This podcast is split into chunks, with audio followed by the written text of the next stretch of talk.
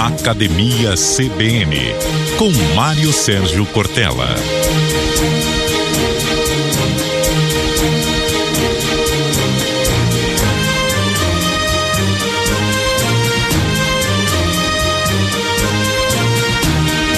Pensar menos faz bem, então vamos pensar um pouco sobre competência invertida, a ação atrapalhada, pessoas que não têm capacidade, não têm perícia para algo e se metem a fazê-lo aqueles que argumentam até né, que o fato de terem algum tipo de consenso em relação ao que vão fazer permite que o faça. Nem toda pessoa que está na chefia de alguma atividade é absolutamente capaz de dar conta daquela atividade. Isso na família, na empresa, né, dentro de uma igreja ou, claro, também dentro de um governo, em qualquer circunstância em que uma ação resulte em atrapalhamento exatamente pela dificuldade de conhecimento de própria competência, como antes dizia, né, da pessoa que o exerce numa sala de aula.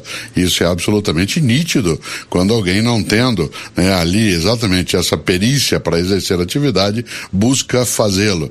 E o resultado acaba tendo uma natureza que é absolutamente negativa. Por isso, faz quem sabe.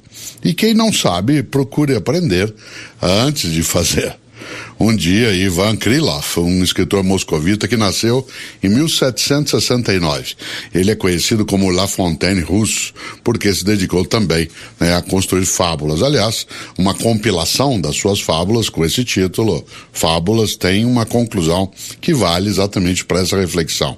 Escreveu Ivan Krylov. É uma complicação danada se quem faz a massa do bolo é o sapateiro. E quem costura as botas é o doceiro. Era disso que se falava quando se pensava na competência invertida.